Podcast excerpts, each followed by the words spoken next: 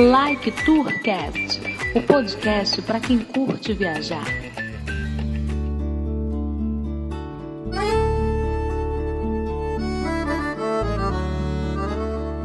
Decolando aqui o Edmilson Júnior X, estou aqui com o Henrique. Estamos de volta. É bom que a gente tá sempre voltando, né? Qualquer hora de surpresa a gente aparece aí no seu feed para você ouvir um episódio inédito. Inédito para quem nunca viu, né? Igual aquele show do Matheus Ceará. Exatamente. Hoje estamos aqui com Silva Lima, jornalista, criadora, apresentadora do podcast Todo Paraná, que está completando um ano. Olá, Tudo bom, Silva? tudo jóia? Obrigada pelo convite. Gostoso estar aqui com vocês para falar um pouquinho da minha terra. Legal. Terra de gente educada, né? Como a gente viu no Big Brother. Se é pra tombar, a gente não tomba. Não, mas assim, tem de tudo. É um estado Não. bem diverso. Eu, tra Nem eu todo trabalho mundo com. é assim, não, viu? Eu trabalho com um cara do Paraná, que é a Carol Conká, é um amor de pessoa. Aí, ó. Pronto. Olha aí. Leonato, um abraço. Sinceramente, eu espero que vocês mudem essa visão, viu? É, o pessoal aqui acha que o curitibano é mais fechado. Eu, particularmente, também acho. Acho que o pessoal do interior é, é mais receptivo, mais caloroso. Ah, olha só.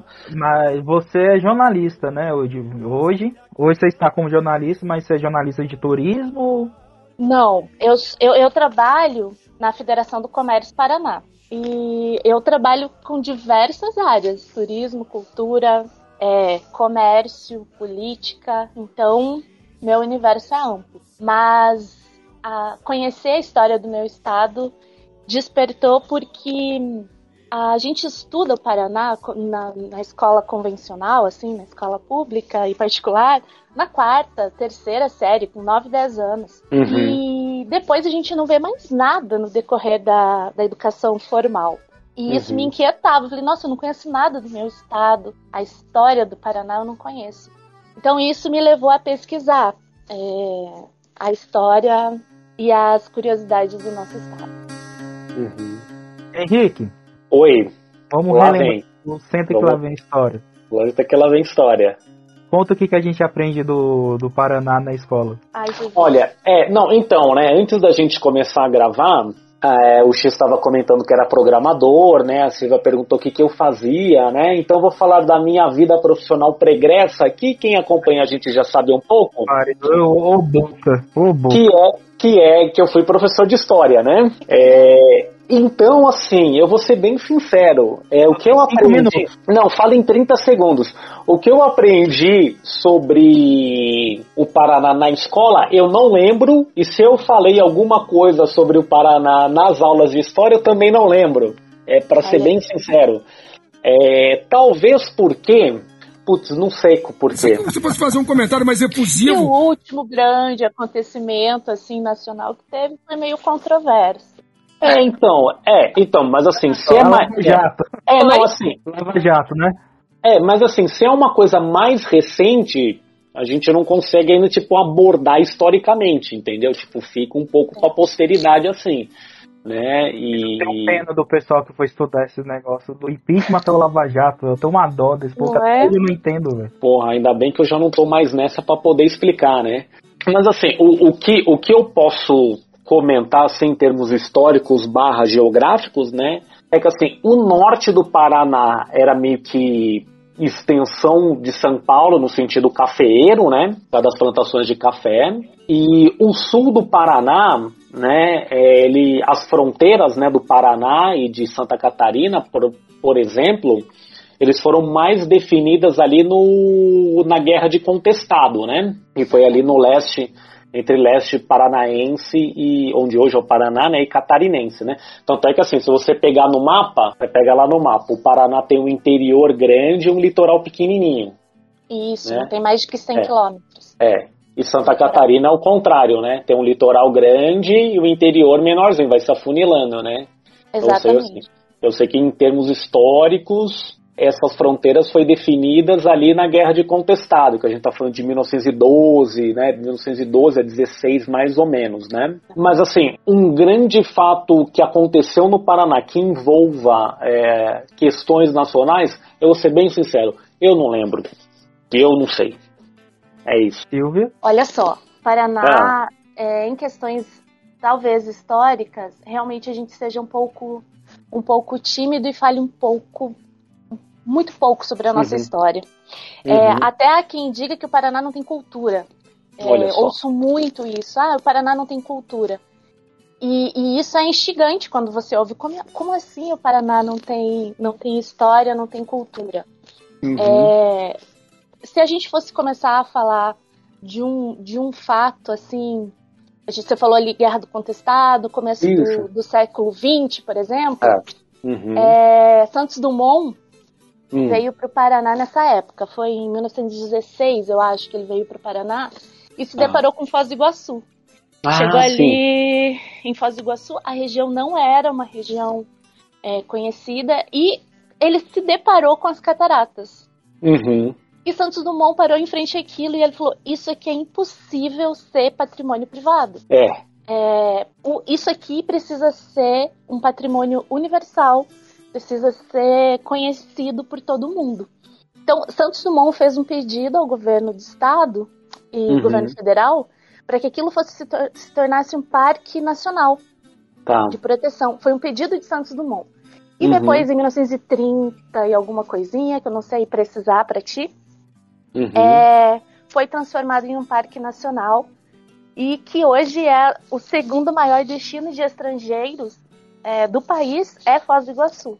Em Uhum. virtude desse fato, a guerra do a guerra do contestado, depois houve a questão de Palmas ali, a região do sudoeste do Paraná, a disputa de território por é, Argentina também, né? Teve Sim. que haver a intervenção do presidente Cleveland dos Estados Unidos Questão E até Cleveland, é.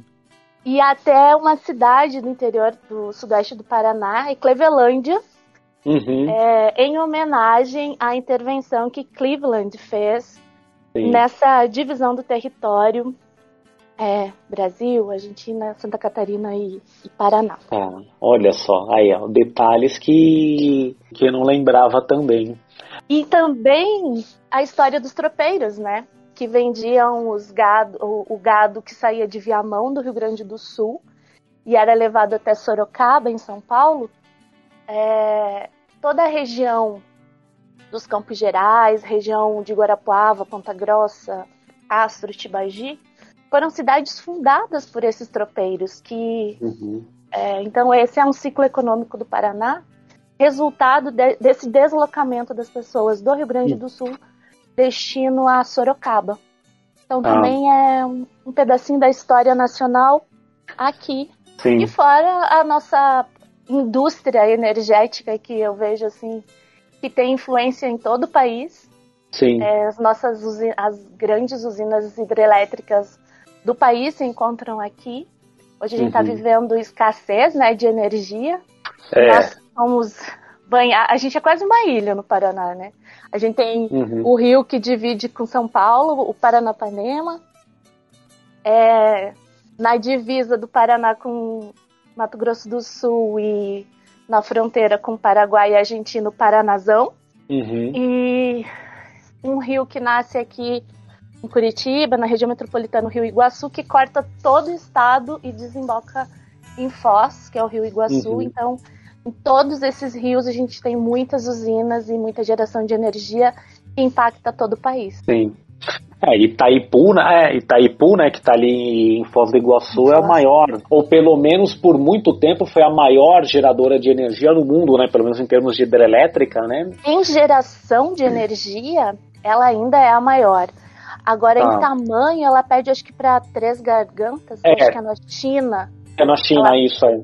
ela perde para essa chinesa. Mas É, em, em geração de energia, Uhum. ela ainda é a Ainda maior. É. É a maior. É, e não, agora que nós estamos vivendo essa escassez de chuva há um ano e pouco, a gente tem Sim. vivido assim, tem, tem sofrido, sabe? A gente que É. tem muitas águas, a gente tem É. vivido, é, sofrido com isso. É. Não, e, a- e essa é, hidrelétrica chinesa é algo assim, mais recente, né? Tipo, quando eu digo recente, sei lá, uns 10 anos pra cá, que ela se tornou a maior em termos de tamanho, né? Agora, é, Silvia, foi essa questão, assim, digamos, é, vamos colocar nesses termos por falta de um melhor, né? é, o Paraná ser um estado assim em termos periféricos que te motivou a falar dele, a contar a história dele, a, a mostrar que ele tem a sua, a sua cultura, né? Algo que as pessoas que você ouvia falava, não, mas isso não. Todo lugar tem uma cultura, aqui tem uma cultura. Foi isso que motivou a criar o podcast. Como é que surgiu essa ideia para você fazer o Todo Paraná? Foi, foi uma mistura de várias coisas, vou, vou ser sincera contigo. Na, onde eu trabalho, nós temos uma revista também. Uhum. E as revistas históricas, as matérias históricas, ninguém queria fazer. Olha só. É, to- e passavam. Daí chegava assim, Silvia, faça. Então comecei a Uhum. pesquisar muito. Desde história de, de comércios que, que não existem mais, mas que, que foram muito pujantes, assim, enquanto existiram. E, Uhum. e comecei a me interessar por isso. Eu falei, Uhum. poxa, vou começar a escrever. Sempre gostei do rádio. é, Uhum. uma paixão, assim, o rádio. E depois migrei também para os podcasts, como sendo um novo produto, né? A se, Uhum. a, se usuf- a, a consumir, mas também a produzir. E Uhum. tenho também, é, na minha família, muitos professores. Olha então, só. essa coisa de querer ensinar tá na veia. Uhum. Minha mãe era professora, todas as minhas tias são professoras, minha irmã, primas. Então, a educação está muito presente assim na família. Então, foram esses motivos. O fato de, de escrever muito sobre a história do Paraná ser uma demanda do meu trabalho, Uhum. o fato de gostar do rádio, do podcast e também ter essa veia é, educacional e essa necessidade que eu sentia de encontrar materiais que contassem a história do Paraná.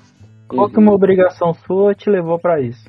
Exato. E tem sido, tem sido muito gostoso. E essa experiência com vocês também é muito legal, porque Hum. despertar o interesse em outras pessoas em conhecer a sua história.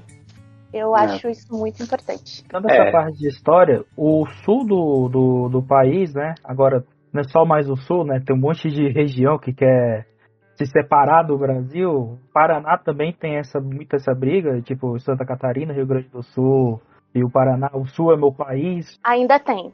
É, tem um jardim botânico aqui em Curitiba. Eu não vou dizer Uhum. exatamente onde, mas tem, o, tem uma casa ali próximo que tem o cara com a bandeira. Mas é assim, é muito raso, é muito. não faz barulho, sabe? É, Houve é. já uma tentativa, alguns anos atrás, acho que mais de 20, mais ou menos, que houvesse Uhum. essa separação. Mas é até inconstitucional, né? E eu não vejo, eu não vejo nada convincente nem estruturado para que isso aconteça, não. É, é meio inviável, né? Porque, por- Total. porque se for separar, tem que separar, tipo, é, do sul, da região sul toda, né? Porque o Paraná tá no meio do. Vai, vamos colocar, tá no meio do país, vai, vamos colocar, forçar um pouco a barra. Tipo, vai, Rio Grande do Sul pelo menos tá na ponta, né? Se quiser separar, fica mais fácil, né? Mas eu não. Mas- É assim, é um burburinho só que, que acontece em Uhum. algumas pessoas que defendem essa ideia. Mas É. ela não é algo assim que está inflamado nos paranaenses. Talvez no Sim. Rio Grande do Sul, por eles eu não posso falar. Mas É. não é algo assim que, que seja forte aqui, não. Uhum, imagino que não, é. É, eu pelo menos também nunca vi nada é, com, com peso nesse sentido aí, né? A gente escuta muito pro lado de cá essa história, né? O sul é meu país, não sei o que, não sei o que, mas eu, eu fico acreditando que é mais o povo enchendo o saco mesmo, mas tô falando sério. É, então. Não, não, não tem isso não. É, a gente, um- assim, quando você vai defender algum, sei lá, algum projeto, por exemplo, em Brasília, vocês estão em Brasília, Uhum. você vai defender algum projeto, a gente é mais bairrista, assim, na defesa, né, querendo puxar a brasa para o nosso assado. Mas isso de querer dividir, de querer. é, O Sul é meu país, não é uma tendência no Estado, É. não é um, algo coletivo, é mesmo alguns setores, alguns mais radicais. É, Uhum. principalmente é, surgem isso nas épocas de, de eleições nacionais. Olha só. Mas aquela coisinha, assim, É. não vai pra É, talvez seja. É, mais assim, tipo, sei lá, um grupo talvez querendo chamar atenção, né, do que tipo uma causa mais, mais, mais bem fundamentada, né, porque Exatamente. é uma forma de chamar atenção, né, fazer um barulho, enfim, né, porque sei lá, eu parto do princípio que assim, essa ideia meio separatista, né, seja no, na região sul ou qualquer outro lugar. Fala é... muito não que os paulistas também estão querendo inventar essa história. Não, mas não, mas, meu, é totalmente inviável. Não, você não tem uma viabilidade nesse sentido. Tipo, puta, me, é, vai, vamos colocar assim, na melhor das hipóteses, é ruim com eles, pior sem eles. É melhor ficar todo mundo junto aqui nesse país do tamanho de um continente do que ficar todo dividido. Eu acho isso, sei lá sei também, né? Nunca pensei nisso profundamente, que para mim é melhor estar tá todo mundo junto com as suas diferenças e tentando se ajudar do que todo mundo se separar e tem que ficar cada um por si. Enfim. Eu acho que a gente só cresce com a diversidade. É, é, é, eu acho que não. E Silvia, então pelo que a gente entendeu, né, você é nascida e criada aí no Paraná, você é de Curitiba mesmo? Não, estou em Curitiba há 13 ah. anos. Eu ah, tá, sou tá, você... de Pato Branco daí. Olha só, a cidade, a cidade ficou famosa. É. Olha, dizem que eu sou prima. É? Aí em Pato Branco tinha uma mulher que só andava pra frente daí. Sabe que uma vez ela foi andando pela avenida principal, ninguém parou ela, ninguém virou e ela seguiu andando em frente. E aí, não tinha ninguém pra parar essa mulher? Não, ninguém nunca mais soube dela. É por isso que lá em Pato Branco se diz: quando alguém anda pra frente, anda porque quis. Ela, ela, ela é do Paraná, a atriz? Não, não né? a Alessandra Maestrini é. Ela, fez, ela fez o papel da Bozena, mas ela é de São Paulo. Foi em final de 2019 Fala Bela. Olha só. E aí, quando eu falei que era de Pato Branco, né, surgiu o assunto pra gente conversar. E aí foi muito engraçado, porque não tem como você encontrar Miguel Falabella, que colocou o nome da tua cidade no cenário nacional, né? Vamos, venhamos e convenhamos, foi, foi isso que aconteceu. É, assim, só, é. só pra, porque eu falo a Bela que escrevia o seriado, né? Era um dos Exato. autores, né? Ele geralmente ele era o... É. Autor. Ele contou que, ele, que tinham três opções de nome. É. Um nome era a personagem ser natural de Curralinho, no Pará. Tá. Ou ela ser de Ponta Grossa, no Paraná. É. Ou ser de Pato Branco. Tá. Aí eu falei, sim, mas porque e ele falou, os outros dois tinham até uma conotação, quem sabe, sexual, né? É, nos então, dois. Ele falou assim, isso. assim, melhor não. Tá. Porque ele conheceu, ele falou que estava aqui em Curitiba e conheceu uma, uma mulher, chegou para ele assim, bem empolgada quando viu. E uhum. falou assim: ah, eu quero tirar uma foto, quero tirar uma foto, sou muito sua fã, papapá. E aí ele chegou, como é o seu nome? Dela, Ruth. E dele, como hum. seu nome? Ruther aí? Aí ele falou assim, meu, de onde você vem? Pato Branco daí? Aí ele falou, não, é certeza que essa vai ser o sotaque da minha personagem. E a minha personagem uhum. pode ser de Pato Branco. E, e ele deu a opção para que a, a maestrina optasse, ela escolheu Pato Branco. Tá, é, não, porque ficou. É aqueles personagens que acaba ficando marcado, né? Fica acabando. Exatamente. Fica, fica icônico, programa, né? Programa terminou há mais de 10 anos. É, é, é. E a gente ainda lembra essa história. Lá em Pato Branco. É, então, porque ela sempre tinha uma. Essa é engraçado que assim, mais ou menos na mesma época que eu ainda era professor, né? Eu tinha uma aluna que ela era de Viçosa em Minas Gerais. E ela é muito parecida com a personagem que ela, meu, qualquer coisa que você comentava, ela também falava lá em Viçosa, isso, isso, aquilo. Né? Que nem a personagem que lá em Pato Branco acontecia tudo, né? Mas Pato Branco, assim, é interiorzão mesmo, fica longe de Curitiba. Henrique, como é que é a cidade? Henrique, ah, espera um pouquinho aí. Oi. Vamos dar trabalho pro editor? Bota pois uma não. história de Pato Branco aí. A cidade pequena, rodeada de sossego, vivia discreta num canto do Paraná. De repente, foi parar na boca dos brasileiros. Lá em Pato Branco tem uma história. Lá em Pato Branco, corria a história de uma moça. Hoje a fama de Pato Branco vem de outras telas, de outras produções.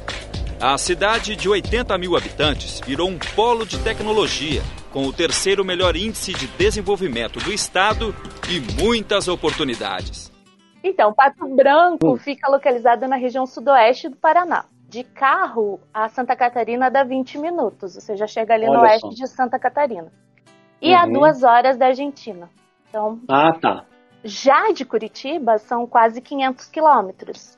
Olha, então tá longe. É. Tá longe. Tem o que fazer em Pato Branco? O que, que tem pra fazer em Pato Branco? Oxi! Misturei até um, um outro Tipo, sotaque dá- aqui. Dá pra passar um final de semana lá, tranquilo? O que, que a gente faz lá? Ah, olha só, toda, toda a região também que você pode conhecer. Uhum. Mas, se você gosta de futsal, Ah, é, Pato Branco tem o Pato Futsal. O Pato Futsal foi campeão duas vezes da Futsal Nacional. E temos Uhum. o Clássico das Penas, gente. Ah. Porque Pato Branco tem o Pato Futsal. tá. A maior concorrência de Pato Branco é a cidade de Beltrão. Ah, E, e Beltrão tem o time Marreco Futsal. pô, maravilhoso. Pelo amor de Deus. Não é? E dois Aham. vizinhos, que é uma cidade vizinha, é o Galo Futsal. Então lá Pô. você pode acompanhar o clássico das penas. Entendi. Tá certo, não, então já é uma atração. Eu vou lá, eu, eu chego num sábado, vou lá no sábado de manhã assistir um jogo de futsal. E do resto do final de semana, o que, que eu faço lá Não, mas Pato assim, a cidade, a cidade Ah. é, é- isso é um fato mesmo. De todas as cidades do Paraná, ela tem. É uma cidade considerada um polo esportivo. Hoje ela tem um Ah. novo. Um, há três anos mais ou menos, o Marcelo, que era da seleção é, de Ah. futebol, Uhum, ele criou um time lá, é, que é o Azures Pato Branco. tá, Ah, então é um futebol. E tem também. mesmo. A seleção Pode brasileira de futsal, então, é toda de Pato Branco, praticamente. Não, tem alguns, mas não todos. Uhum. Não, assim, E... hum, E também tem o Pato Basquete, que é da Ah. Liga é, Nacional de Basquete, faz parte da liga. Então uhum. também jogos de basquetebol acontecem lá em Pato Branco, jogos. Você falou antes do Corinthians, então. O Corinthians também já jogou várias vezes o Aí, ó. basquete lá em Pato era Pato de. Pato Branco? Oi? Alexandre Pato era de Pato Branco, o Henrique Não, o. Alexandre Pato Sim. é Alexandre Pato por causa do que ele é de Pato Branco. Tipo, Pato não é um sobrenome, é por causa da cidade. Ele É, nasceu lá em Pato não. Branco. É, então. E o Rogério Ceni também. A Ah, o Rogério Ceni também. Ah, É, tá. depois, depois o Rogério foi pro Mato Grosso do Sul, eu acho. É, não a família dele vai pro Mato Grosso quando ele é mais, quando É. ele é mais criança, né? Isso, mas ele, ele nasceu lá em Pato Branco. Os dois nasceram lá. Olha só. Entendi.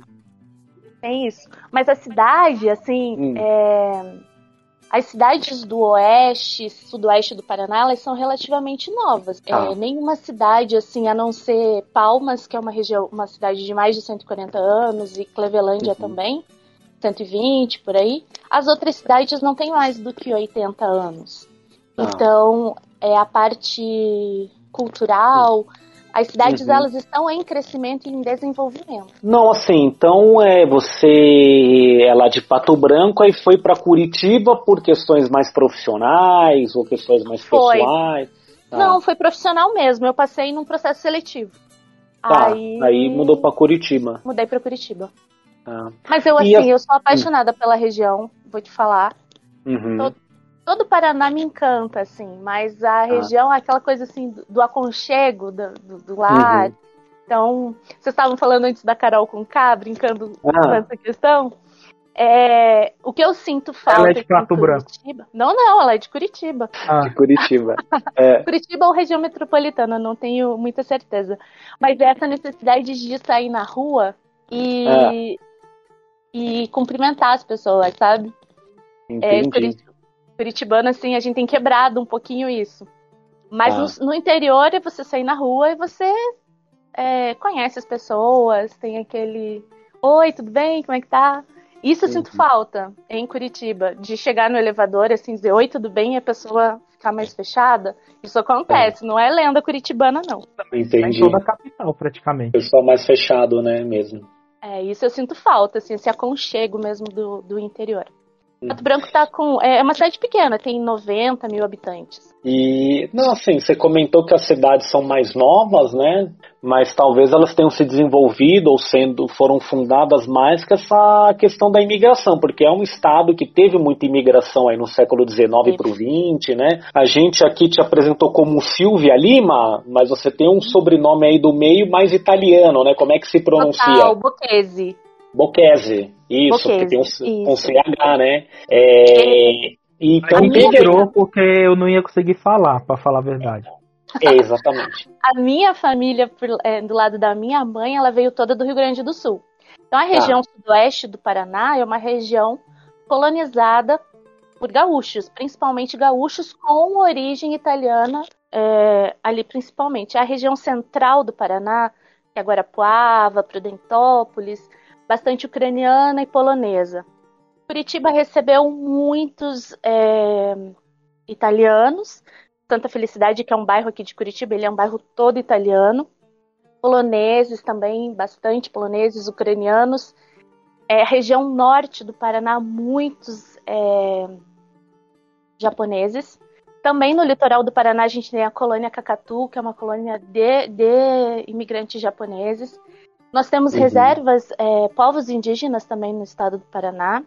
Tivemos Ah. também, passamos pelo processo de, de, de escravidão. Então, muitos, Uhum. a gente tem muitos quilombolas no estado também. Mas Uhum. também. Alemães foram o, a cidade de Malé, é, fica perto de União da Vitória. Então, é uma cidade que foi a primeira cidade que recebeu imigrantes alemães no Brasil. Então foi, foi ali. Portugueses também chegaram por Paranaguá, que é a cidade litorânea. Então, é, Uhum. a nossa cultura ela é resultado desse, desse grande, dessa grande mistura de, Desse de várias caldeirão, né? desse É. caldeirão cultural. É, É. Eu não sei assim se algum outro estado na sua concepção enquanto estado, porque nós somos um estado Uhum. novo também. Nós desmembramos de São Paulo em 1853. Uhum. Então, é, foi tão é, formado por tanta mistura de pessoas que vieram para cá, não tanto com aquele espírito como o português, quando veio, de tentar é, retirar tudo que pudesse de extração, mas de construção. É, é a, a colônia de exploração, no caso, né? Já é um. Exato. É, Foi assim, uma um- visão de construção e de criar aqui mesmo um novo lar É. e um novo, um, um novo Sim. espaço de vida. É. Então houve essa maneira diferente de se relacionar com a terra e com o espaço que eles estavam chegando. é, não, assim, até um outro exemplo, a cidade de Londrina, né? É por causa da cidade de Londres, né? Exatamente, pequena É, é. Londres. Pequena Londres, né? Que quem nasce em, Lon quem nasce em Londres é o londrino, né? A- é a londrina, né? Exato. E lembra mesmo? Londres? N- Não. Eu Não. particularmente não acho assim é, nada que remeta. Nunca vi a, a, a Beth passeando nas ruas, alguém parecida com a Rainha Elizabeth nas ruas de Londrina. É, tipo, não, não tem cabine vermelha, né? Cabine telefônica Não, vermelha, né? Então, assim, por exemplo, a cultura então paranaense, né? E, e a cultura é até já indo assim para a questão é, turística mesmo, né? É muito voltada então para essas colônias, né? Porque assim, a gente está falando de colônias assim, que nem você comentou, ucranianos, poloneses, que são povos também mais distantes comparado ao aos italianos, portugueses, espanhóis que vieram num, num volume maior, né? E a gente Então- teve processos de vinda de, de grupos é, de imigrantes bem distintos. Por exemplo, os italianos que vieram para cá, eles não Hum. trouxeram maquinários, não, trou não foi um processo de migratório que eles puderam trazer equipamentos para cá. Eles vieram Ah. assim mesmo, eles eram paupérrimos, os italianos Uhum. que vieram para cá. Sim. Os holandeses que vieram, eles vieram num processo mais organizado. Eles, a- o, o interesse do Brasil era também usufruir do conhecimento que eles tinham, do maquinário que eles tinham. Então, nos navios dos holandeses vieram tratores, vieram, Uhum. por exemplo, harmônicos, que são é, instrumentos musicais parecidos com órgão, assim, ou piano. Uhum.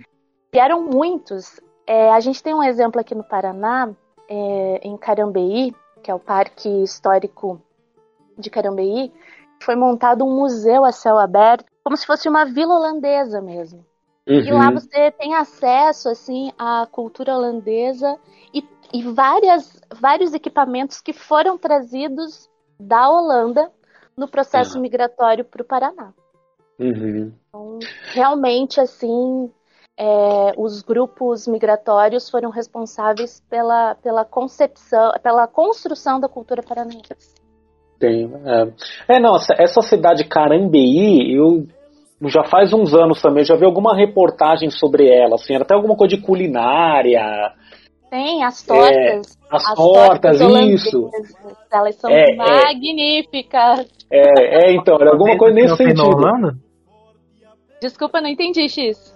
As tortas holandesas, que, a torta holandesa que a gente faz aqui, que não tem na Orlando? Não, não assim, a, a, a, que a gente chama de torta holandesa aqui, na verdade é uma torta brasileira, né? É que foi, foi inventada por holandeses no Brasil, tipo, não tem na Holanda, é isso. Ah, é como a comida, é como a comida italiana que a gente serve aqui em Santa Felicidade, por exemplo. É. Santa Felicidade é um bairro de Curitiba, onde uhum. é, é tradicional a comida italiana.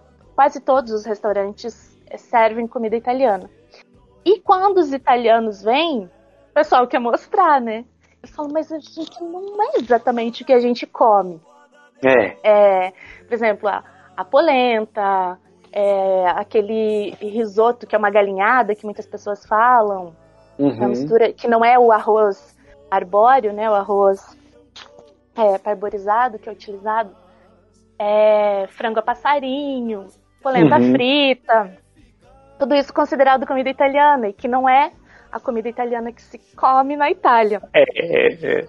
Foram as é adaptações que os, que os imigrantes que eram mais pobres fizeram na alimentação. Então ela é muito característica uhum. daqui.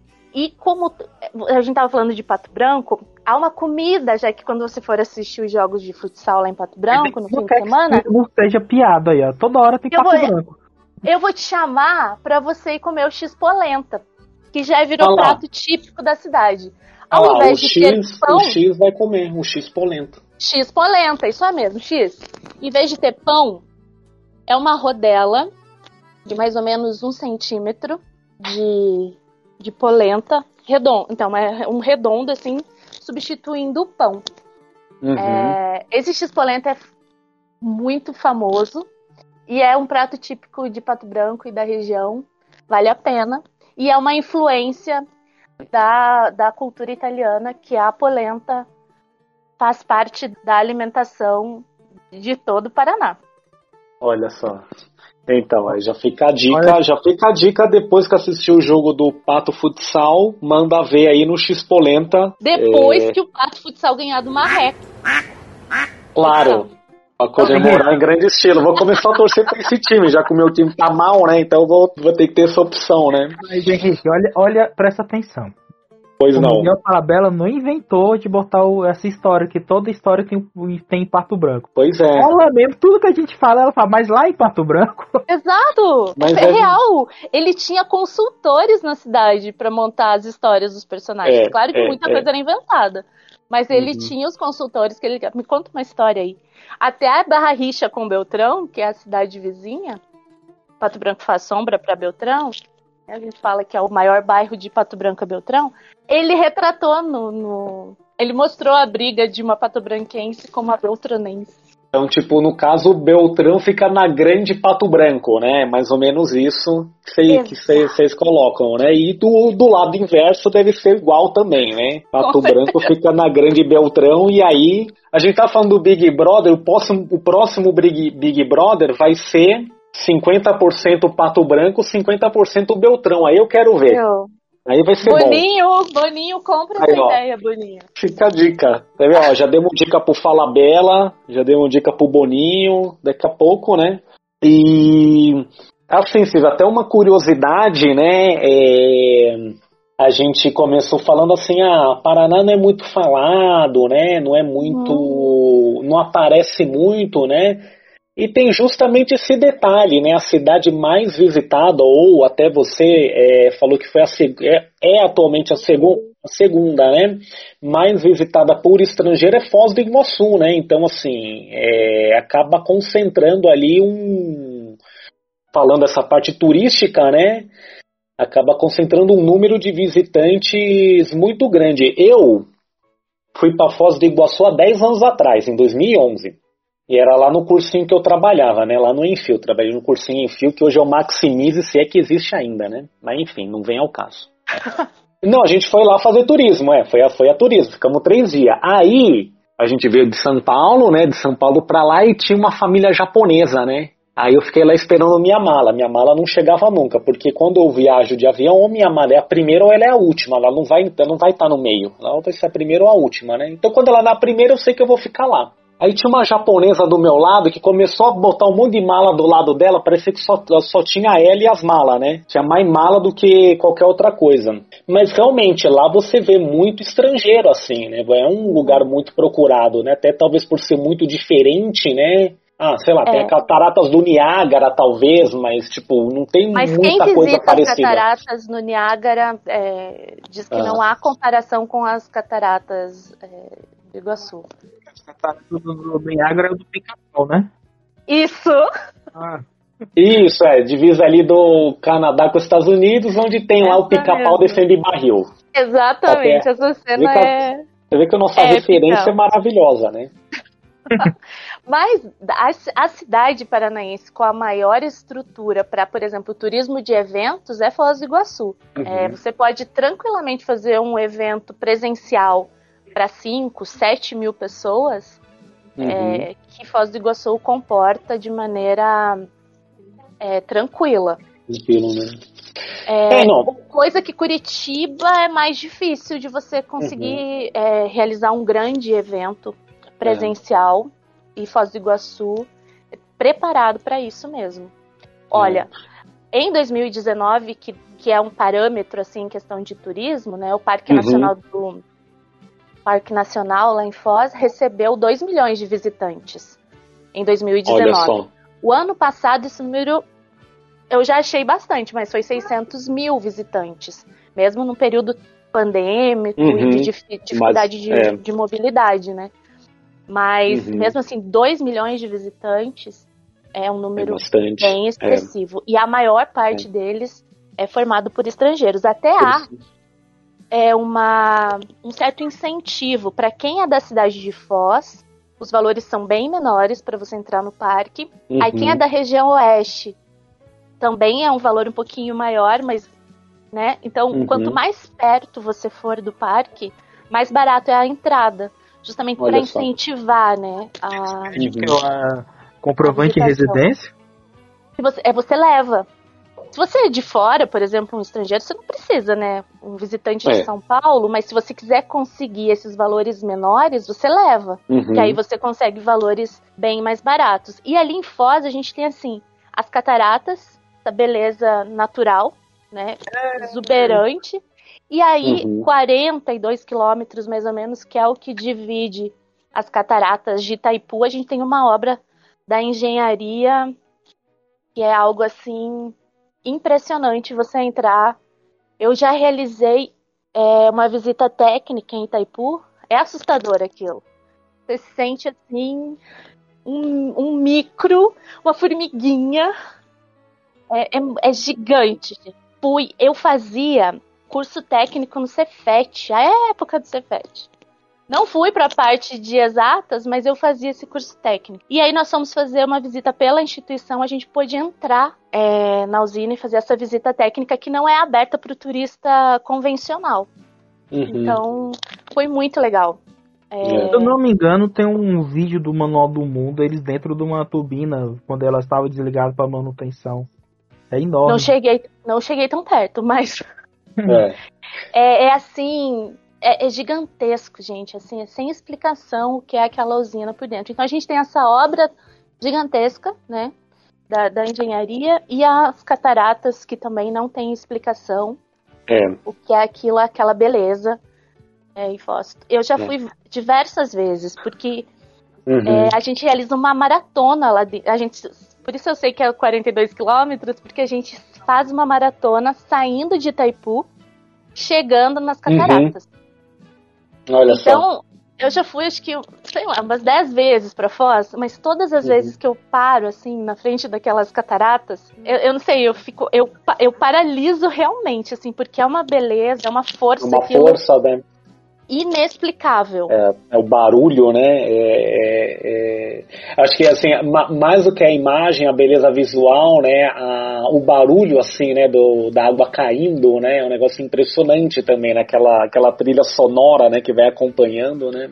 É, e também gera uma paz louca, porque você tá no meio é. daquele turbilhão, mas ele, uhum. ele causa uma paz. É, é uma sensação única, eu recomendo. Foz do Iguaçu.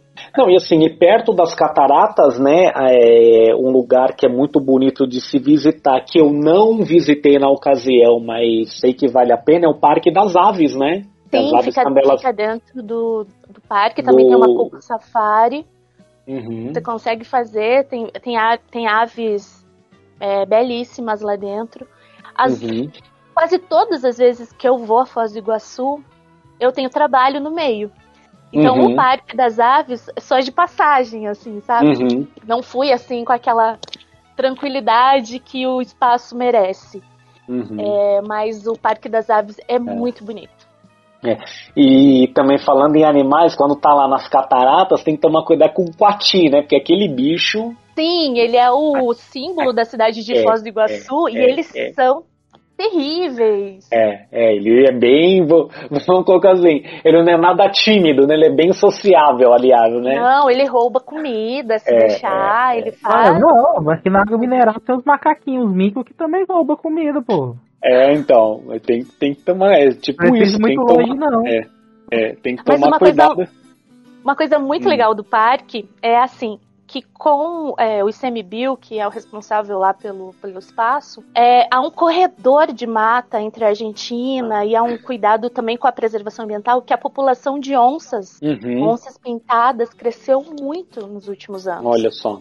Então, como a gente, tá como eu falei, a gente faz essa prova, essa maratona, várias pessoas se depararam com onças já, porque a gente chega no parque quatro, quatro e meia da manhã, mais ou menos, para uhum. começar a montar tudo para maratona. E por diversas vezes a gente se deparou com onça, então, pessoal, não corra. É, uhum. Tem toda uma, uma orientação pra gente, caso a gente se depare com uma onça pintada. Na maratona que você tá falando? Na maratona. Não, a, durante a prova não, porque já é de dia e elas não. não... Mas se aparecer ficam mais escondidas. Elas ficam mais escondidas. Porque ah, tem muita é. gente que, que, que, entra no parque.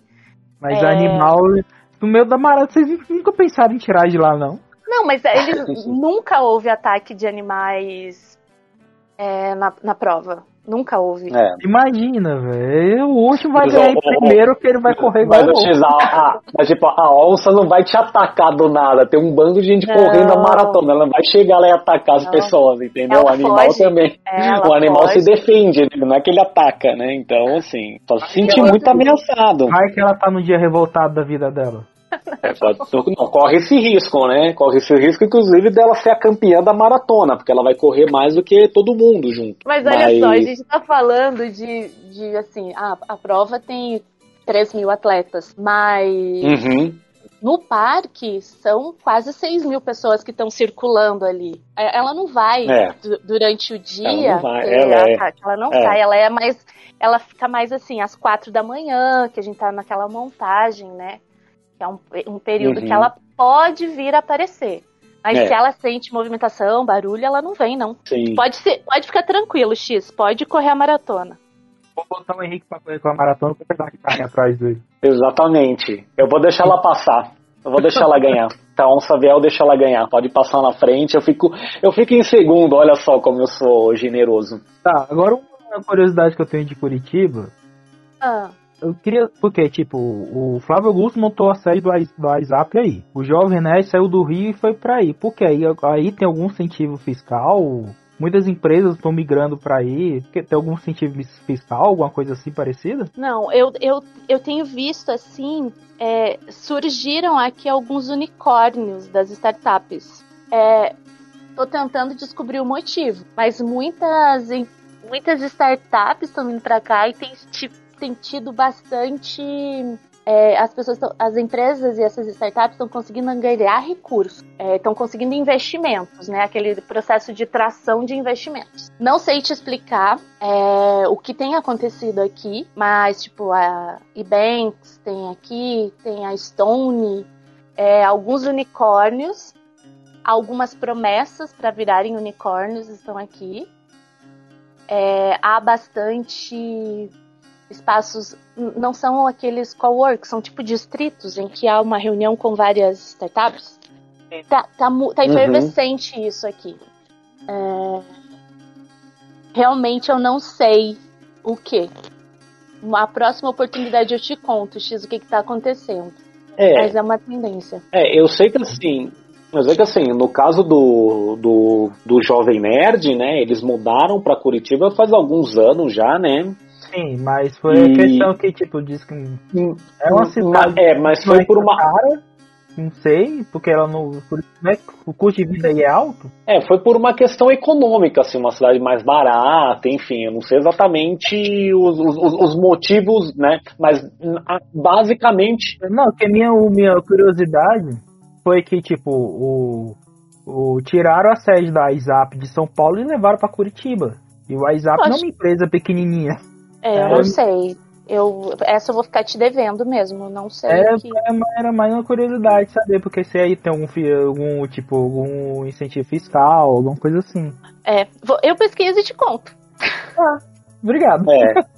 Provavelmente até tem, né, para você ter esse, que nem a Silvia falou, né, essa questão do, das startups e tudo mais, né, pode ser, provavelmente até tem, né, mas... Bom, pessoal, mas assim, eu não falei para vocês hum. quase nada do, do, do norte do Paraná, é, ali a gente tava falando de Londrina, Maringá também, né, aquele mistura, uhum. tava falando é, de povos, é, cultura japonesa muito forte lá em Maringá, e uma curiosidade que uhum. Paraná, nós temos, além do litoral, a gente tem três planaltos.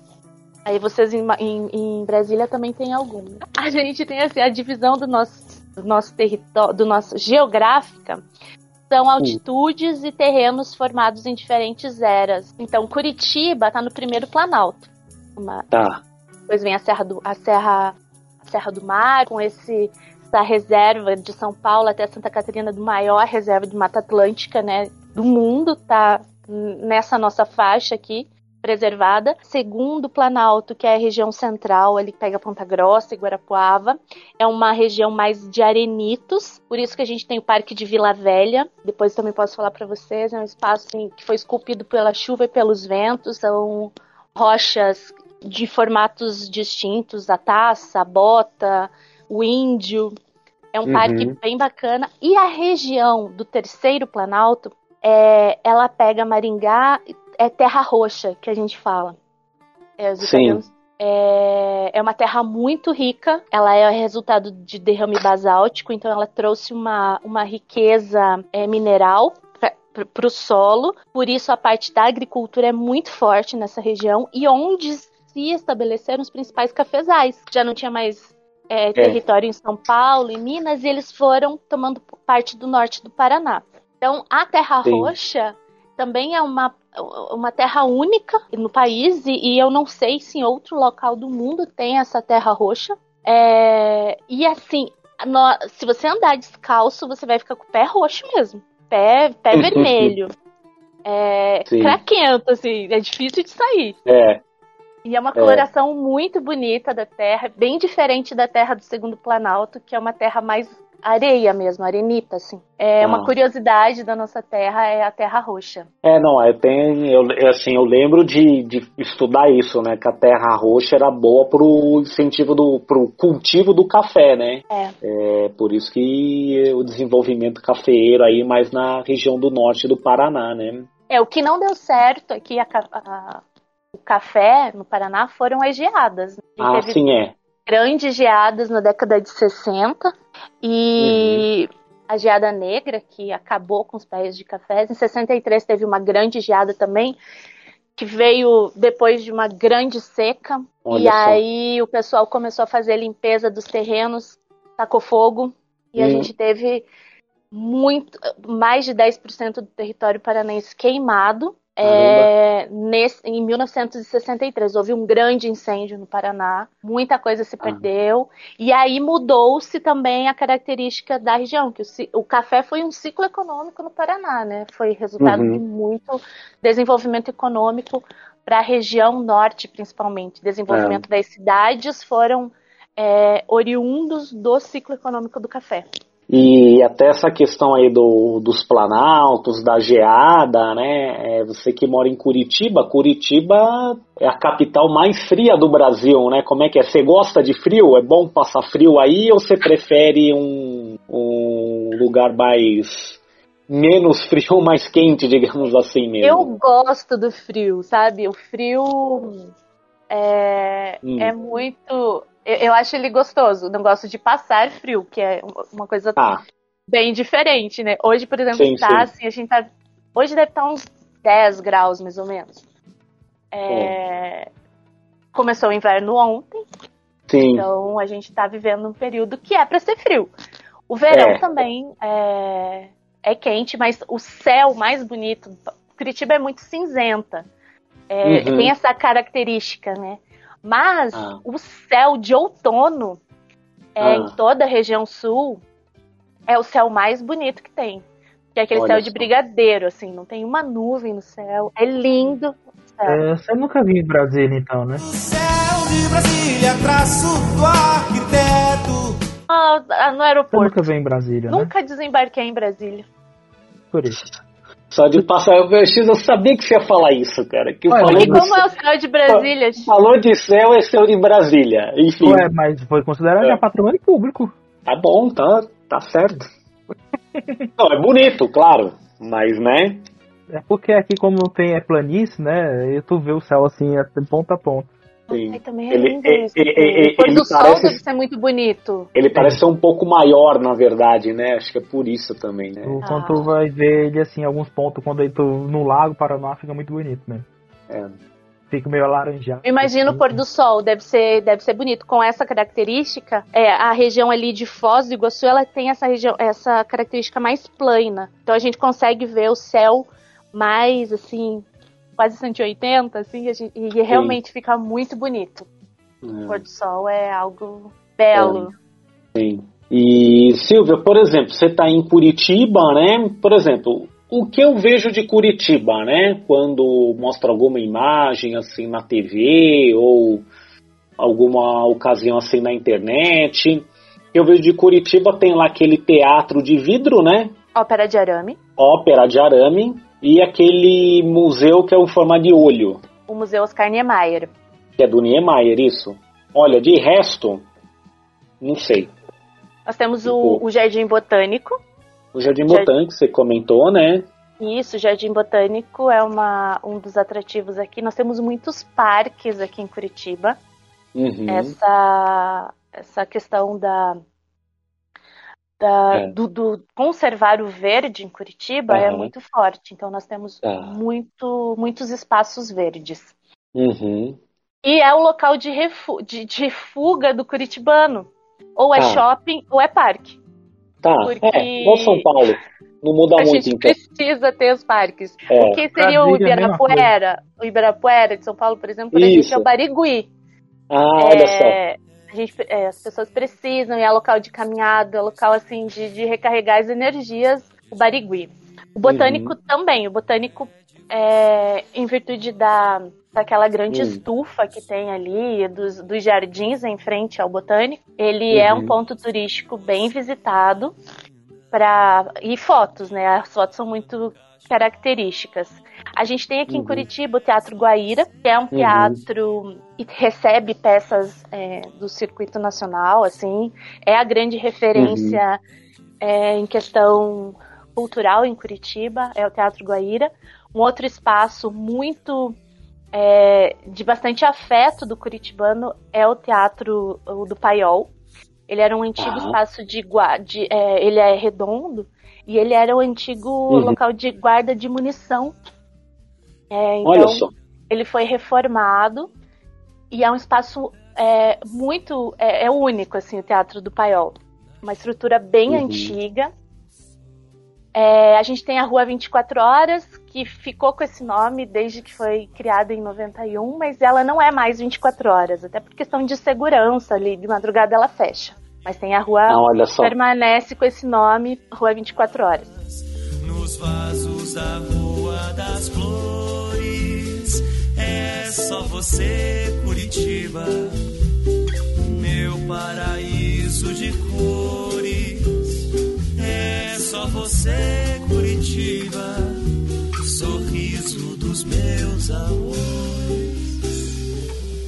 No centro histórico de Curitiba, que é a região onde tudo começou, 1680 por ali, aí você tem é, uma variedade, assim, tem os barzinhos que o pessoal gosta muito no centro, no centro histórico, e tem a feira, a feirinha do Largo da Ordem. Uhum.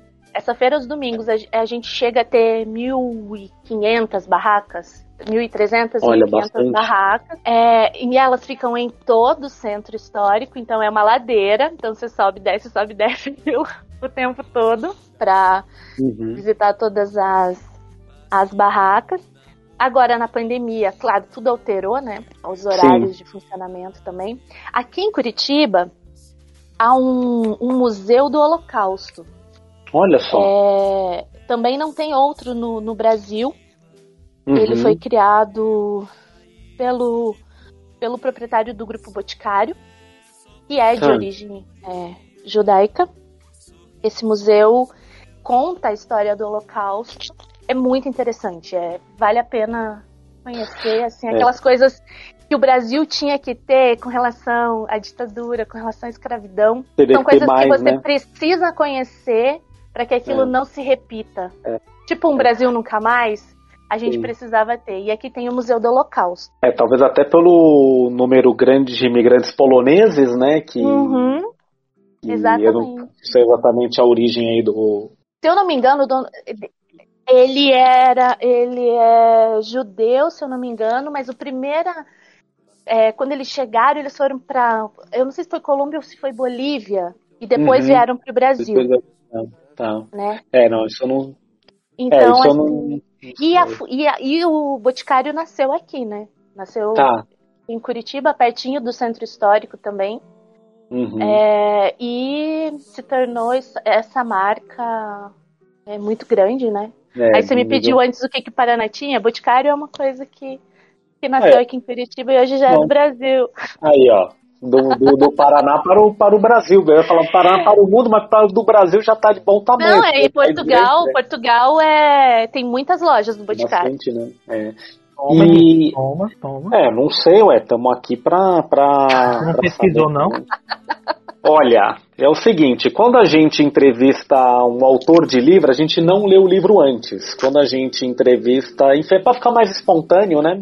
Um passeio legal aí no Paraná, não sei se você já fez, é, pode falar que eu já até, a gente já até deu como dica assim no Like Tour, né? É um passeio de trem que vai até Morretes, passa pela serra, né? Exato. É, essa, hum. esse passeio é imperdível, eu posso é. dizer para você. E é também um passeio assim afetivo. Porque tá. a gente sai da, da rodoviária de Curitiba uhum. e ali a gente, é, a gente não chama de rodoviária, a gente chama de rodo ferroviário de Curitiba, tá. que é tá. onde há o embarque do trem. Uhum. E aí você desce a Serra do Mar, que é esse espaço que eu comentei antes, que é a maior reserva de Mata Atlântica do mundo. A, uhum. gente, a estrada de ferro corta essa reserva. Uhum. Então, você tem. É, a estrada, ela foi construída em 1800 e alguma coisinha. Uhum. E, e, assim, ele é um desafio a, é. da arquitetura construir aquela estrada no meio da Serra do Mar. Sim. E, e é obra de dois irmãos é, dois irmãos é, engenheiros aqui, dois negros, então foram um dos primeiros engenheiros negros do Paraná, que são os irmãos Rebouças. Eles ah, foram sim. responsáveis pela construção e também com auxílio de, mu de muitos imigrantes uhum. na construção. Tem a, aquela estrutura de ferro da estrada, assim, se não me engano, uhum. o viaduto São João. É, os rebites que hum. hoje, quando vão fazer a substituição de algum daqueles pedaços, eu falo, cara, como é que alguém conseguiu fazer isso daqui é. em 1800, coisas que hoje não seriam feitas. É, é, é. É, não, e tem aquela imagem, né, se o pessoal pesquisar na internet, do trem fazendo a curva. Ai, faz a curva que, tipo, meu, o trem faz a curva e do lado não tem nada, é um, é um, é um penhasco, né? É, tem então, um, um, outro ah. trecho que é só a ponte, assim, não tem nada dos lados. É, Então, de é, qualquer é. lado que você for do trem, parece Sim. que você tá Parece que- voando. É, é, é, então, É aí já. É, o próprio trajeto já dá essa sensação de. uma coisa totalmente única, né? É, é único. E aí, tem mais uma coisa. É. Na, na história, como a gente estava falando antes, o que fato do Paraná marcou a história nacional, Hum. na revolta da- na, na federalista, Ah, é, que as tropas do Rio Grande do Sul estavam indo para o Rio de Janeiro. Né? Tá. Isso, mil... Ah, Deixa eu tentar lembrar. ali, ali, ali entre governo putz, Marechal 1894, Deodoro, Floriano, Pe- Marechal. Floriano Peixoto Eu acho o, que era Floriano. e o presidente Prudente, alguma coisa assim, é, a revolta a- armada ali, é. Exato, ele saiu, essa tropa saiu do Rio Grande do Sul e eles passaram por, por Curitiba. Aham. E aqui em Curitiba, a gente sabia que era o Gumercindo do Saraiva, acho que estava vindo, que era o comandante da tropa. E aí Tá. o pessoal, come- os comerciantes falaram, cara, a gente tem que pegar e pedir para que eles não destruam a capital. E um empresário, e um barão, aqui o barão de Cerro, barão de Cerro Azul, ele Aham. foi o que fez essa reunião e que juntou esse montante para entregar para as tropas do Saraiva, para que eles não. é, o medo era saques, era estupros, era Sim. esse tipo de coisa. E aí ele conseguiu esse dinheiro e as tropas não fizeram nada em Curitiba, tipo, Uhum. fo- foram de passagem Só passaram, é. só passaram. E aí ele foi considerado pelo governo brasileiro como um traidor da pátria. O fato Tá dele ter dado dinheiro. Tá vendo? E aí, na, na estrada, eles falaram que ele ia ser levado para o Rio de Janeiro para ser julgado. Rio Delfonso.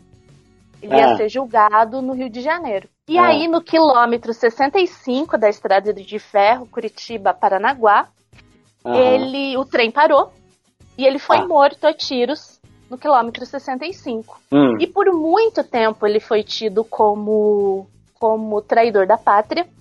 Uhum. E, se eu não me engano, foi no governo do Lula Ah, que a história veio à tona novamente. E ele entrou para aquele livro que tem Panteão dos Heróis da Pátria, né? sim. O Rio Delfonso entrou como um herói. É, então, o Paraná tem um herói ali no, em Brasília, que acho que fica em Sim. Brasília, É esse o panteão ali, né, do em Brasília. Panteão, ele entrou, acho que foi em 2004, será? Eu acho que foi 2004 que ele entrou É, para pode esse ser. livro como um herói nacional. Aí, ó, tá vendo? De traidor a herói. De traidor é herói. Com alguns Uhum. 100 anos É. de, de diferença, separaram isso. Mas É, tipo, talvez alguns 100 anos, alguns 120 anos de diferença, né? Mas tá bom, é tudo, uma, é tudo uma questão de ponto de vista, né? Do, enfim. E também é- a é. estrada de ferro, agora É. um outro presidente, quando Getúlio saiu do Rio Grande do Sul para Uhum. dar o golpe de Estado No, no Rio, né? no Rio, ele parou em Ponta Grossa, que era uma estação de trem, a, a estação Saudade, que a gente chama. Aham. É, ele ficou uma semana lá e fez o gabinete presidencial dele. Antes, Ah. Foi a, a parada antes dele tomar o, o governo. O governo no Rio, né? Que era a O capital, governo né? no Rio, exatamente. É, Então, é. Getúlio Então, ficou ali um, um tempo, Um- na década um- de 30, eu acho. É, foi entre 29 e 30, né? 30 é, foi É. 30, é. Foi, na verdade, não foi nem 30. entre, entre 29 e 30, foi mais ou menos no final de Foi 30 em ali, né? Que ele, que ele é chega. outubro né? de 30, eu acho. Isso, é, é, é. Eu não tô é, enganada, e- foi quando ele ficou uma semana em Ponta Grossa para tomar o, o governo. pra- Que era a É, estrada que ligava São Paulo ao Rio Grande do Sul. A estrada né, de então ferro. Tem, tem umas questões aí, digamos assim, da, uma- da, da história política que pelo menos passam pelo Paraná, né? Que o Paraná foi, Exatamente. ponto, foi ponto estratégico, ou ponto de transição, né? Para uma coisa que poderia ser A e se tornou B, né? Enfim, ne- nesse Exatamente. sentido, né? Algo que, que, que transformou a, um fato, né? É, não, então, aí fica curiosidade, né? O pessoal que. A gente que como comentamos no começo, né, estuda pouco assim a, o Paraná dentro da história do Brasil, né, mas acaba se a gente começar a puxar ali tem bastante coisa, né? E isso é uma coisa que eu não lembrei quando eu tava falando contigo antes. E aí quando É. a gente começou a falar de estrada de ferro, peraí, mas Getúlio parou, É, então. parou em Ponta Grossa. É, é, é. Mas são histórias muito legais. Quando a gente vai revivendo Sim. isso tudo, tem muita história. Tem muitos personagens no Paraná. Sim, Literatura, por exemplo, também tem. tem... Helena Kolodji, Uhum. que foi uma baita de uma poetisa. Leminski. Uhum, Paulo Leminski, né? É, então assim, a gente tem, tem muitos nomes é, que fizeram e fazem ainda a É. história, a história do E- Paraná. E assim, Silvia, falando ainda de Curitiba, né, foi muito tempo aí considerado uma cidade modelo. E como é que você vê essa, essa alcunha aí de Curitiba? É mesmo uma cidade modelo ou já foi, não é mais? Ou... Eu acho que ela já foi. Tá. É, a gente teve até recentemente, acho que foi mês esse mês ou mês passado, não tem ao certo. Uhum.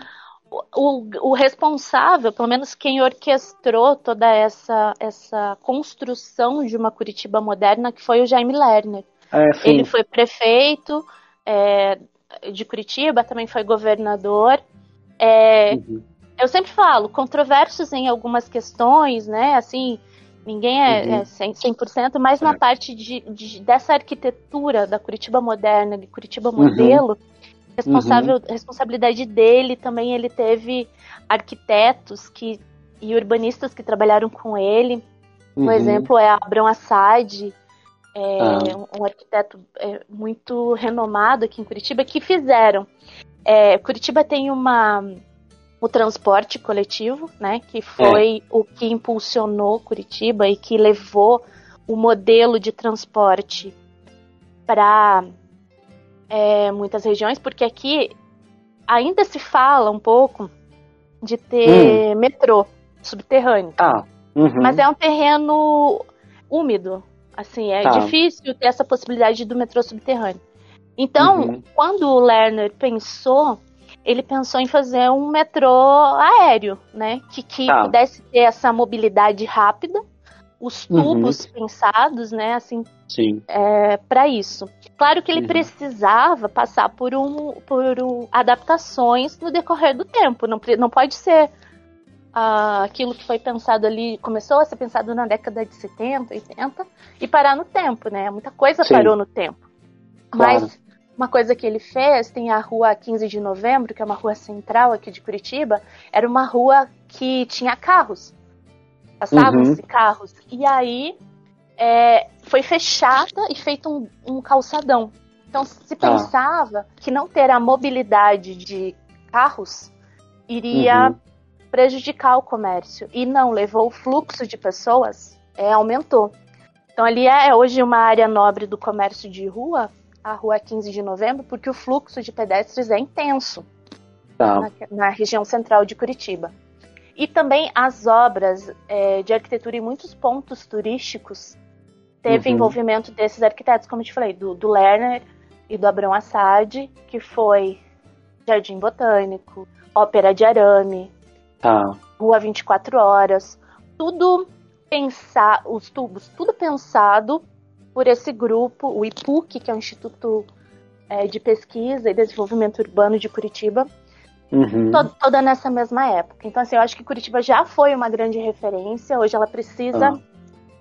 Ter novas ideias, eu acho, assim, e, e remodelar muita coisa que ela já foi referência. É, de alguma forma deixou um certo legado e também um, um exemplo aí para é, eu acho que até essa questão do transporte assim de essa questão dos corredores de ônibus que começou aí em, em São Paulo acho que teve uma tentativa assim de se fazer mas enfim muito vamos colocar assim muito no rascunho do que foi aí né Num- até pelas estruturas da cidade serem diferentes e tudo mais né você não tem como colocar Colocar o mesmo modelo, né, de maneira igual. é, é, colocar o mesmo modelo, exatamente, né? Tem, exige uma certa adaptação, mas é, acho que não chegou a nem próximo do que era, né? As canaletas exclusivas permanecem até hoje. Eu lembro que eu vi um vídeo de Curitiba que diz que a Curitiba é tão organizado que até a chuva é organizada. Chove numa rua, mas não chove na outra. Isso Tá acontece. Isso Aí, ó. acontece. Às vezes eu escuto na TV assim, choveu, sei lá. 5 milímetros é pouco, mas eu, fico- eu sempre tenho aquela visão do interior ainda. Eu falo assim, nossa, mas choveu? Aonde? e aí eu É, converso é. com o pessoal do trabalho, choveu na tua cidade? Choveu? Nossa, choveu super forte. Eu falei, tá, então Hum. tudo bem. É. Eu não vi. Mas quem vem É. pra cá, a gente tem uma linha de turismo, acho que Brasília também tem, algumas capitais têm. A linha de turismo são 40 quilômetros dentro de Curitiba que você consegue percorrer no- na linha de turismo. E você passa nos Uhum. principais pontos da capital. É, Ah, você consegue visitar e, e é um passeio bacana de se fazer. Assim, você tem uma visão geral. Você consegue Uhum. descer nos pontos, você tem a possibilidade de descer, permanecer e depois voltar no próximo ônibus Ah, que sim. passar. Tem É, aqueles ônibus turísticos que circulam, né? Você compra lá o bilhete pro dia todo, aí é. É, tem, não, tem várias cidades, né? É legal que aí tem, eu não sabia. Tem, dá pra É, fazer isso passeio não. turístico. É, é. Eu sei que em São Paulo tinha o, o equivalente, vai, que você vê em várias cidades do mundo, o ônibus, ver- um ônibus vermelho, assim, né? Uhum. E que ele sai da Praça da República, aí tinha duas duas rotas, né, que ele fazia. E, aí também tinha os pontos ia parando e tudo mais, né? E mas pô, legal porque assim é, é, acho que é algo que um atrativo, né? Algo que é, até para as pessoas locais, né, conhecerem, se envolverem, né, com a cidade, eu acho eu acho isso importante também, né? É, você Muita conhecer. gente não conhece. Como, É, como em. Foz do Iguaçu há esse incentivo para que as pessoas da cidade possam visitar, Uhum. muita gente de Foz É. não conhece as cataratas, muita gente de Curitiba não conhece. Eu vim para cá e um local que eu assim, eu frequento muito é o mercado municipal em Curitiba. Para mim assim é um Uhum. um, um espaço é, muito diverso, o mercado municipal. Uhum. E eu, assim, vou com muita frequência. E uma amiga minha que mora aqui, nasceu aqui em Curitiba, nunca tinha ido. Eu apresentei o mercado municipal pra ela, eu não tô botando fé nisso. E eu te apresentei o mercado. Nossa, ela falou assim, eu achava que só, fedi- só vendia peixe. E que era aquele local É. fedido, assim, sabe? Cheirando, a- cheirando mal. Mudou total a visão dela sobre. Mas isso o é, é de cada região, é aqui tipo aqui mesmo, aqui em Brasília mesmo. Quando o Henrique veio aqui, teve um lugar que eu conheci porque eu levei o Henrique. Eu nem nunca tinha ido. Olha aí. O- Então, E em São É. Paulo mesmo, o Henrique vai ter um monte de lugar que ele nem sabe que existe. é, eu só vou, eu, eu eu vou quando vem alguém de fora também, tá? Vamos lá conhecer que eu- se, eu não, se eu nunca fui, eu fui poucas vezes, né? Mas o que é legal agora, vocês também têm é, site de perfil de turismo e tal, é, é que pela internet a gente tem, tem, tem, tem visualizado roteiros turísticos é, Uhum. diversos e, e locais que a gente nem fazia ideia, né? Então, eu acho É. assim que hoje a gente está falando desses pontos que são tradicionais do turismo, mas que, nossa, ampliou muito, ampliou muito a, a diversidade Sim. dos locais que você pode conhecer em Curitiba É. e em todas as cidades, assim, sempre tem algo novo a se conhecer. Eu acho Sim. que, É. que despertar o olhar para isso, despertar o olhar para o novo, a gente vai se surpreender. É. E assim, Silvia, pra gente até finalizar assim, né? Você dá uma, uma dica aí, mais uma dica, né? De todos, tudo, tudo- de tudo que você comentou. E aí, falando de tanto de Curitiba quanto do estado do Paraná como um todo, né? Qual que é o lugar assim que você mais gosta de visitar, o que você realmente recomenda para quem for ou estiver passando aí pela cidade? pelo estado não pode deixar de ir, por exemplo. É, eu acho que a região dos Campos Gerais é, tem o Uhum. atrativo do Parque de Vila Velha, o Parque Estadual de Vila Velha. São esses arenitos. Eu não sei se vocês já ouviram falar. Tem assim a, a imagem mais é, conhecida Hum. do parque é o formato de um grande bloco de pedra em formato de uma Uhum. taça. Ah, eu acho que eu já vi isso, essa foto. O Parque Eu Estadual que é. fica em Ponta Grossa. E Ponta Grossa é uma cidade que tem assim, um crescimento industrial muito grande no estado, mas ela tem a parte do turismo único. Nessa Uhum. região que é formada por esse arenito, que a gente tem o Parque Estadual, a gente tem ao lado a Lagoa Dourada. em determinado horário do dia, a luz e a composição da água tornam a água dela dourada. Então, a Lagoa Dourada Uhum. faz parte do Parque Estadual de Vila Velha. Tem também Ah. um- tudo pertinho, um grudado no outro, assim. Você tem as furnas. São Uhum.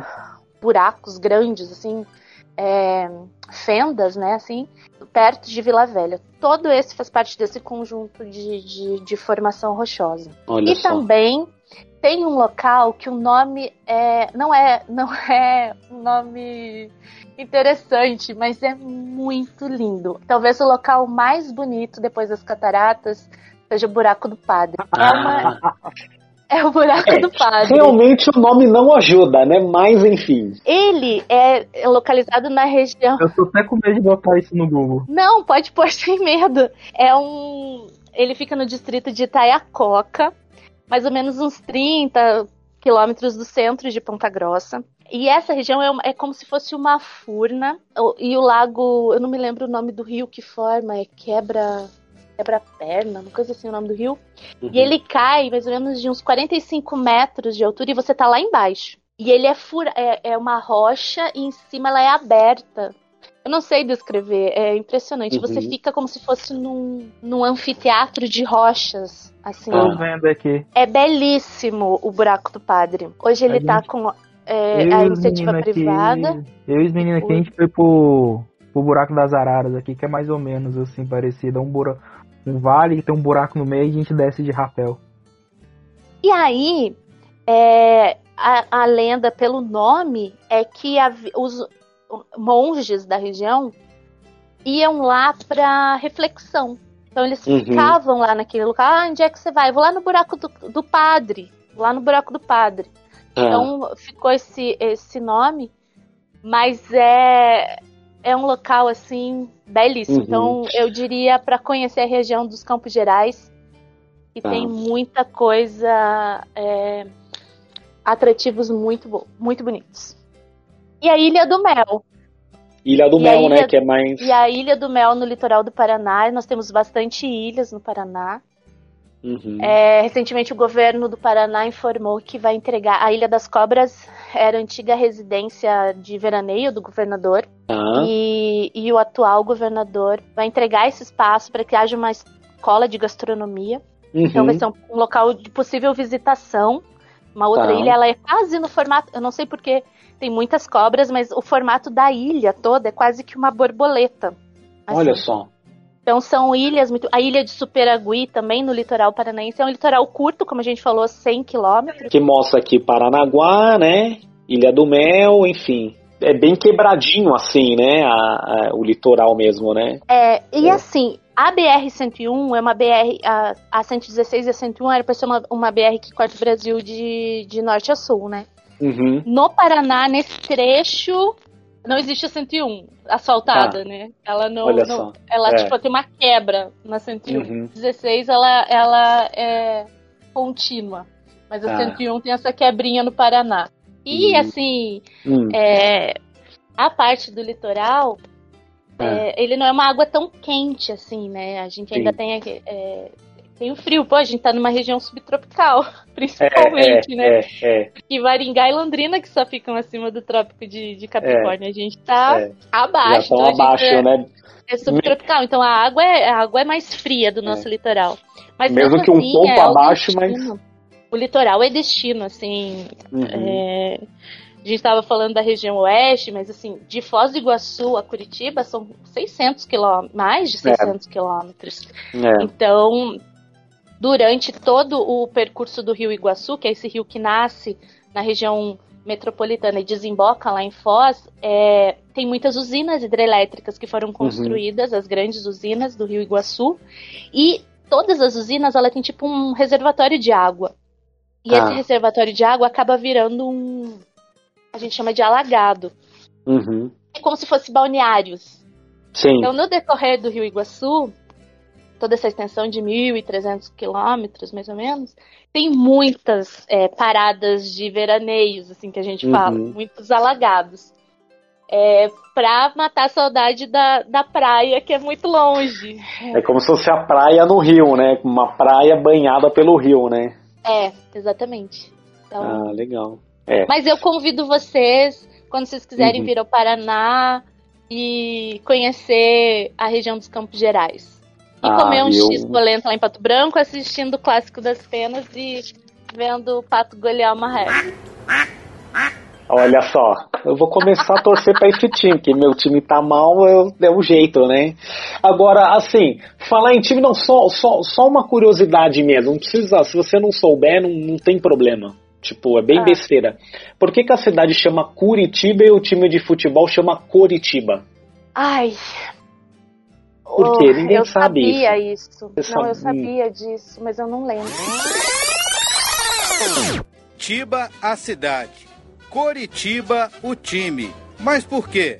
Quando o time foi fundado em 1909, a cidade tinha dois tipos de grafia, sendo Coritiba a grafia europeia e Curitiba a grafia tupi-guarani, que significa muito pinhão.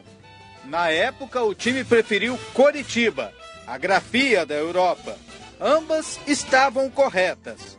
Porém, em 1912, aconteceu uma reforma ortográfica e a cidade mudou a grafia para Curitiba. Porém, o clube, que já estava consolidado, preferiu não mudar a sua forma de escrita. Então, aí ó. Não, porque tem isso, né? Chama Curitiba e o time chama Curitiba e tem meio que gente que confunde, né? Qual que é qual, enfim, como a escrita É, certa. a- Aqui a gente sempre. A, a maior parte dos, dos torcedores do- dos times do Paraná é uma, também é uma característica bem interessante do Paraná. A região norte do Paraná torce Hum. mais para os times de São Paulo, É. é, por causa dessa, desse envolvimento. O sudoeste é gaúcho, é, é Uhum. Grêmio e Inter, aquela loucura. E Uhum. os times do Paraná, a concentração da torcida fica em Curitiba É na capital, Aqui. né? na capital e região metropolitana. Então daí tem o Coritiba, é Uhum. o coxa, Né? o coxa, Coxa branca, branca, é. que é, os os jogadores, né, vêm realmente da cor da coxa. É, é, é. é Ruim. essa era mais. Eu, os ucranianos, tudo mais branco que não sei o que, né? Aí. É, Mas eu não posso falar nada porque com essa quarentena e com a ausência de É. sol, assim, eu acho que eu embranqueci uns três tons, assim, sabe? Olha só. É possível, né? Tá E aí tem o Atlético Paranaense e o, e Sim. o E Paraná o Paraná, né? É.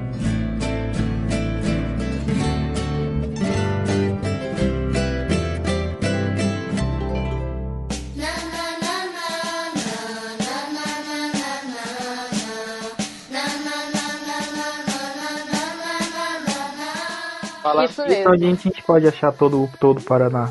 no, no, no Spotify, né?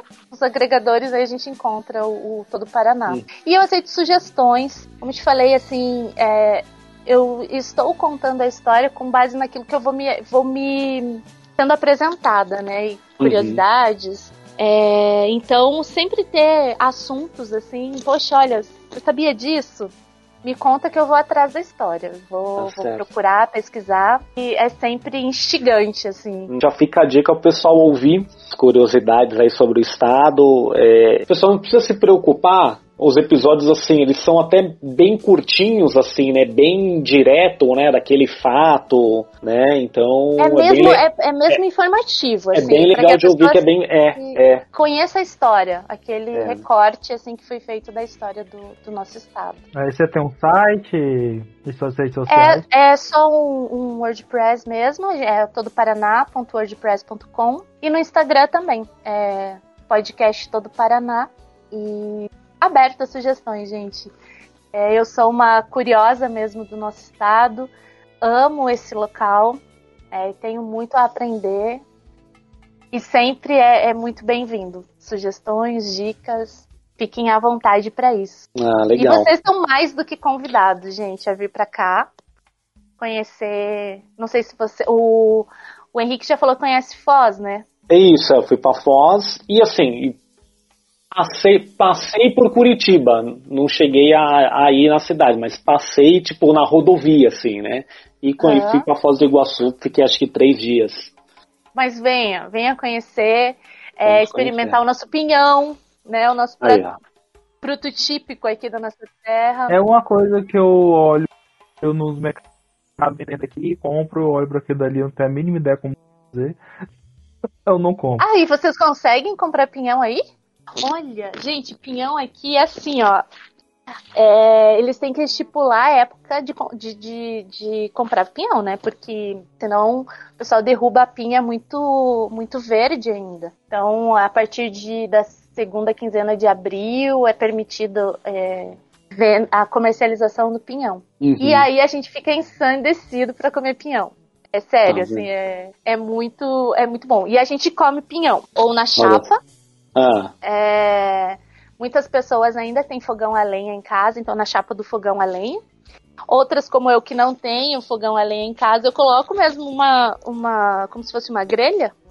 Uhum. Coloco na boca do fogão a gás e espero ele dar aquela sapecada ali na, no, no, no, chão, no, no, fogão. E aí tem o galho da araucária, é, são formados, são espinhos. E quando ele fica seco, é, ele, ele cai e a gente junta vários, a gente chama as grimpas juntas, junta muito galho de pinheiro seco, joga pinhão no meio e taca fogo. Então é pinhão, é, pinhão é, na grimpa. Essa Olha é uma só. forma de comer pinhão. Ah. E também pinhão cozido. Coloca ele na pressão e descasca e come o pinhão. Aí tem vários pratos, o pessoal cozinha o pinhão, é, gourmetizou muito o pinhão, coloca bacon frito, faz de tudo. Mas comer pinhão puro é a melhor coisa que tem. Aí, ó, fica mais uma dica. Bom, X, agora você já pode comprar a minha, a minha dica era bota na água quente que tá tudo certo, mas já que mas tem essas ele formas... Tem que, ó, você, o ponto certo é quando ele começa a abrir.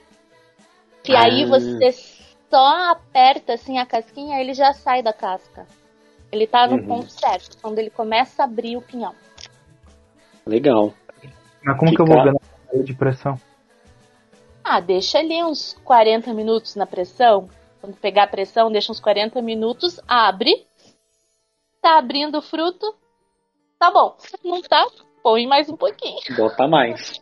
Então, beleza. Depois dessa aula aí de culinária, obrigado. Oh. pinhão com pinhão foi uma baita aula de culinária, né? No máximo com salzinho. É, mas é muito mas gostoso. Já, e tem um Quem prato. Sabe, já tá bom. Um prato paranaense. Gente, eu tô. Me dá corda, eu vou falando. Que é o entreveiro. Ele é uma mistura de várias carnes e com pinhão. É um prato típico aqui do Paraná, é o entreveiro. Então dá aquela. Primeiro coloca carne suína, deixa ela fritar bastante. Se quiser colocar bacon também, coloca. Aí coloca carne bovina. E tem gente que coloca frango também. Pedaços, pouquinhos de carne, tomate, cebola. Deixa daquela encorpada e coloca o pinhão cozido junto. É o entreveiro. É um prato paranaense, assim como o barreado do litoral. Olha só, vamos, vamos experimentar também. Mas é isso. E Silvia, então assim, os episódios do Todo Paraná, ele é semanal, mensal, quinzenal, ou é quando dá? Como é que funciona aí? Está sendo, a periodicidade está sendo quando dá. A ideia é igual é o nosso, fosse, então tá bom. A ideia ah. é que fosse semanal, mas é, como ele é um, algo que eu faço no meu momento livre, né? Então uhum. nem sempre eu consigo conciliar, gravar. Mas a ideia, pelo menos, eu tô tentando colocar a cada 15 dias algum conteúdo novo. Ah, então é isso, pessoal. Fica aí o convite para vocês acessarem aí o o Todo Paraná o Instagram do Todo Paraná, seguir, acompanhar os episódios, as dicas e as curiosidades. E Silvia, obrigado pela participação. Imagina, Imagina é... desculpa eu não saber responder Imagina. todas as perguntas que vocês não, pô, fizeram. Mas também, né? É também a pergunta que o outro faz, né? A pergunta... Não, é, se fosse de futsal, aí eu até saberia. É. Mas a daí pergunta... futebol. deste lugar. Me leve a bom motorista pro outro lado de lá.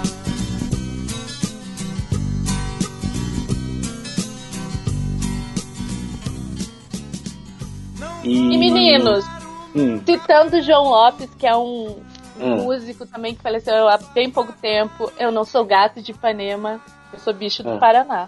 Olha É, só. então, assim, com o maior orgulho, sou bicho do É. Paraná e contar a história do meu estado, é, Uhum. quebrar esse paradigma que Paraná não tem cultura. É, eu tomei como uma missão pra mim. Então, muito obrigada Ah. pelo espaço que vocês deram. Parabéns pelo trabalho de vocês. Imagina. E estamos juntas. Imagina, a gente que agradece também, parabéns aí pela, pelo podcast, por toda a divulgação aí do, do estado e que para divulgar a história, a cultura, isso é, isso é importante. Gente, um E- abraço. Procurem é, todo o Paraná nas, nas redes, nas plataformas. E mandem sugestões. Vamos lá conhecer ainda mais o nosso estado. Pra encontrar a gente é no, nas nossas redes sociais, LikeTuBR, ou no nosso site, liketu.com.br. Estamos no Isso. Spotify e, e também no, no Google Podcast, e Apple Podcast, essas coisas todinhas aí da vida. Nos maioria dos agregadores. A maioria dos agregadores, é isso aí. Então, gente, obrigado, valeu. Um abraço, gente. Fui. Falou! Até mais. Ipanema, sou bicho do Paraná.